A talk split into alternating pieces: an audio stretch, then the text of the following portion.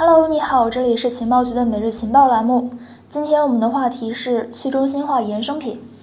几天之前呢，我们已经介绍了这个去中心化衍生品的现状、分类还有对比，了解到目前的这个去中心化衍生品交易量比较低，但是呢，在未来应该会有一个比较大的这个增长空间。去中心化衍生品交易按照类型被分为永续合约、期权，还有合成资产类产品、利率衍生品、二元期权、波动率指数。按照撮合形式呢，被分为 AMM 还有订单部两种类型。那么今天的节目呢，将会为大家来介绍一下去中心化衍生品商业版图的其他几个部分。首先，这个衍生品交易呢，是商业行为更为高阶的表现形式，也是全球主流交易市场之中呢更受欢迎的交易形式。传统金融领域的衍生品交易会在专门的机构来去开展，与股票、债券还有外汇等等的现货市场来去进行严格的划分。例如，在美国的芝加哥拉塞尔大街上面汇集了全美大部分的期货和衍生品交易。拉塞尔大街之于衍生品市场呢，就像是华尔街之于美国证券市场，这里贡献了全球衍生品市场的大部分交易量。如雷贯耳的芝加哥商品交易所，也就是 CME，以及芝加哥期权交易所 CBOE，这两个交易所呢是世界上最大的期权交易所。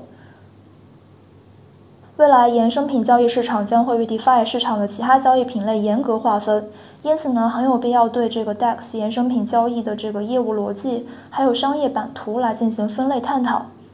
当下，我们可以对 DEX 衍生品交易的架构分成四个层级，自下而上分别是 Layer One 基础设施、各类 Layer Two 解决方案、垂直应用以及高阶衍生品交易。首先，我们来看一下 Layer One 的基础设施。DEX 衍生品基础设施呢，是由这个以太坊以及其他的高性能 Layer One，比如说像这个 OKES Chain、Solana 还有 Avalanche 等等去组成的。就当下而言，大部分的产品呢都会选择基于以太坊的 Layer Two 构建交易，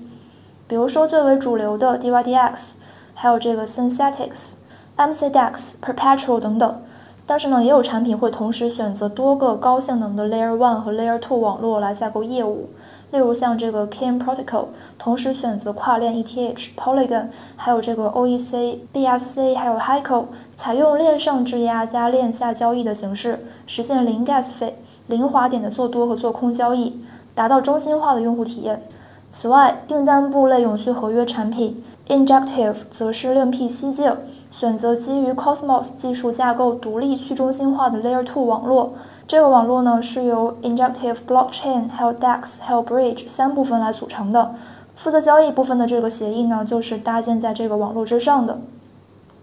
不过，随着高性能的 Layer One 的基础设施不断完善，直接将产品架构在高性能 Layer One 上，或许是一个不错的选择。例如，这个 s e r i u m 就是直接架构在 Solana 上的这个永续合约类产品。其次呢，就是 Layer Two 的方案。随着以太坊 Layer Two 的不断完善，为这个去中心化衍生品交易开启了无限的空间，其意义呢不亚于阿谢上线 Rolling。因为衍生品交易对基础设施的性能有着很高的要求，特别是基于订单不撮合的衍生品。目前呢，主流的这个以太坊 Layer Two 有这个 Starkware、Optimism、Arbitrum，还有这个 Immutable X、Matic，然后侧链呢有这个 Polygon。虽然说这个 Starkware 网络距离真正的开放呢尚需时日。但是呢，已经吸引了这个像 DYDX 还有 Diversify 等等的优质项目的入驻。然后呢，像这个 MCDEX 还有 Future Swap V3 还有 Perpetual 等等呢，都是选择在这个 Arbitrum 上面去运行。Synthetics 等等呢，则选择与这个 Optimism 去合作。目前各类 Layer 2的基础设施仍然是在这个完善之中，但是对于 DeFi 手续费依然是有着比较明显的改善。基于 Arbitrum One 的一笔 Swap 交易手续费只有这个 Layer One 的百分之十二。然后我们来看一下这个垂直应用的部分。垂直应用部分呢，主要是包括永续合约、期权合约，还有这个合成资产三个类别。这个呢，也是去中心化衍生品最为关键的这个业务部分。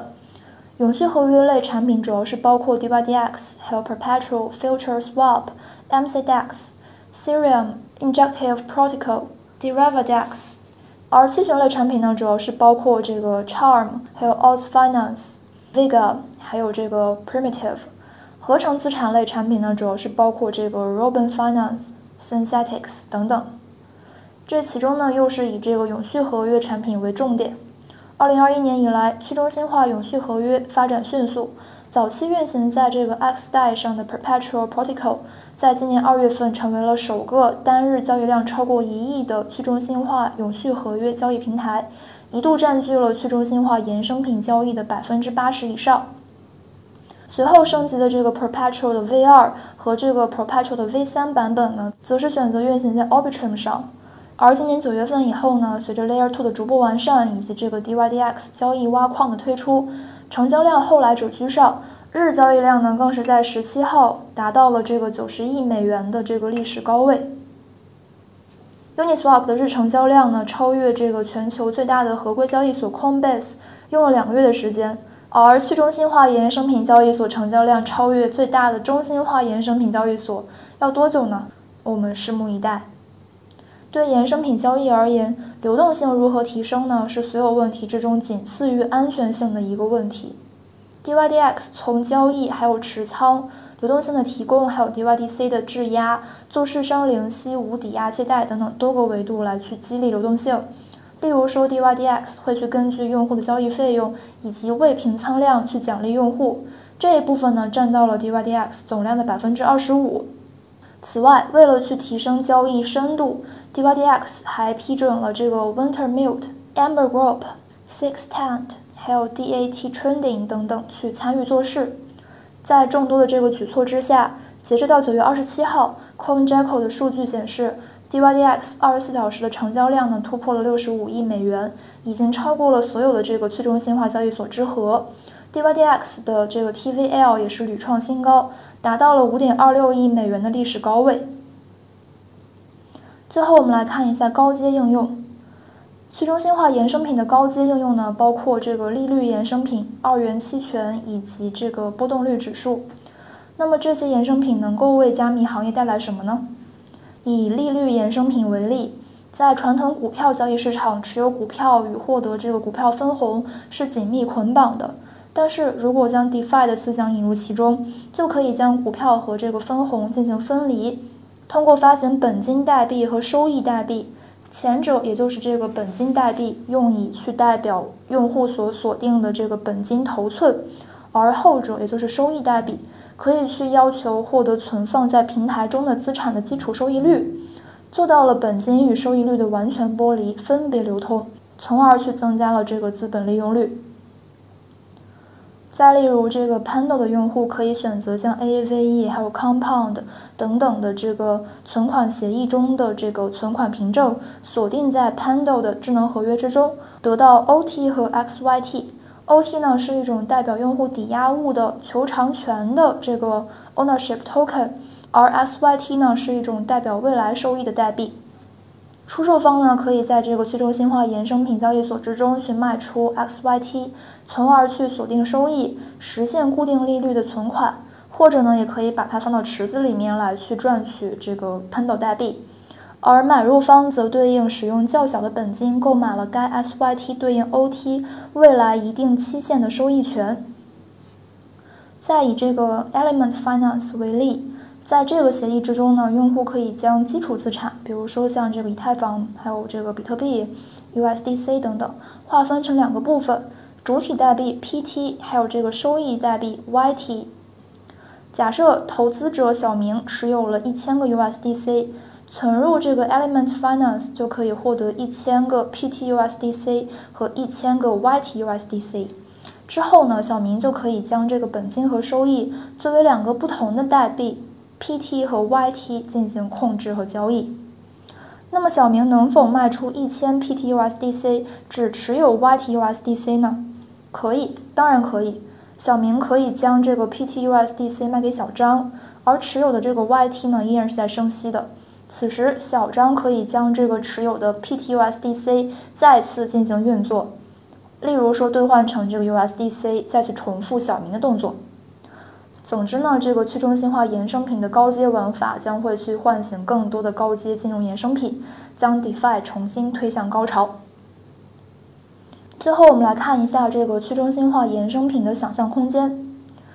这个部分呢，至少会有三个方面，分别是这个 DEX 衍生品和 DeFi 还有 NFT 的组合，去中心化衍生品交易与这个传统金融市场相结合。第三个呢，就是这个去中心化衍生品市场本身的这个交易增长。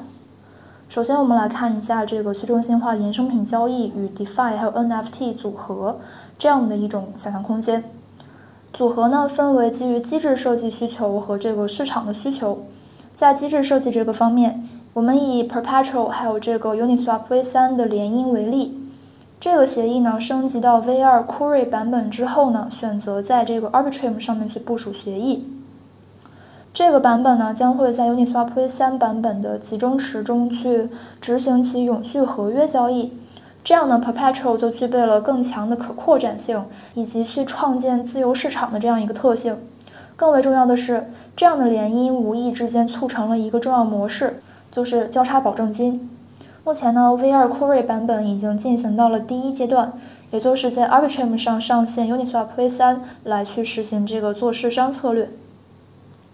在市场需求方面，众所周知，在 NFT 的牛市进程之中，诞生了一个又一个的天价 NFT 作品。前有 Beeple 的六千九百万美元的 Everydays，后有这个四千八百零四号 CryptoPunk 以这个四千二百枚 ETH，约合七百五十七万美元的高价售出。再后来呢，这个七千五百二十三号的 CryptoPunk 被 DraftKings 的大股东以这个一千一百八十万美元收入囊中。未来 NFT 的疯狂呢，还必然会去继续上演，但是呢，过于高的价格也会去导致 NFT 的这个流动性是比较差的。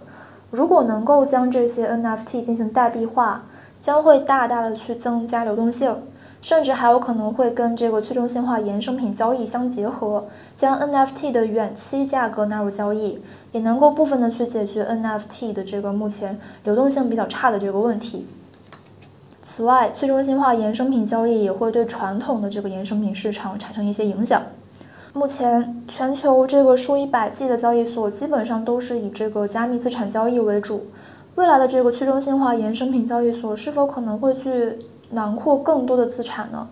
比如说像这个大豆啊、小麦、玉米、酒精、煤、牛羊肉，还有这个原油、金属等等。最终，某一个去中心化衍生品交易所发展成为类似于芝加哥商品交易所那样的一个巨头，来去满足全球范围之内各种各样标的物的去中心化对冲需求。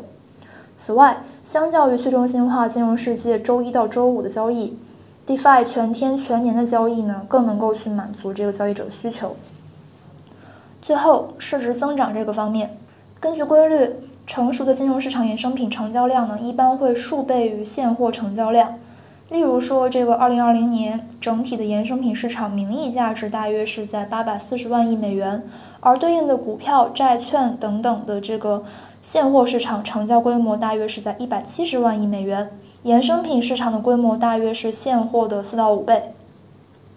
目前，去中心化衍生品的日成交量大约是三十亿美元，去中心化现货成交量呢大约是两千二百亿美元。由此来看。去中心化衍生品的正常成交量应该是在九千亿美元，就成交量而言呢，还有三百倍上涨空间。未来呢，在这个以太坊 Layer Two 以及众多的这个高性能 Layer One 加持之下，这个目标或许会被实现。那么去中心化衍生品还有什么问题呢？在 Layer One 语境之下呢，这个矿工抢跑的专业表述为矿工可提取价值，也就是 MEV。即矿工通过拍卖其挖出区块中的交易排序，可以获得区块奖励和交易费用之外的额外利润。